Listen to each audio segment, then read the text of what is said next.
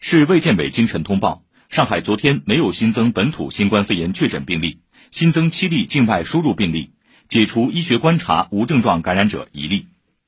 根据国务院联防联控机制有关要求，自昨天零点起，静安区愚园路二百二十八号由中风险地区调整为低风险地区。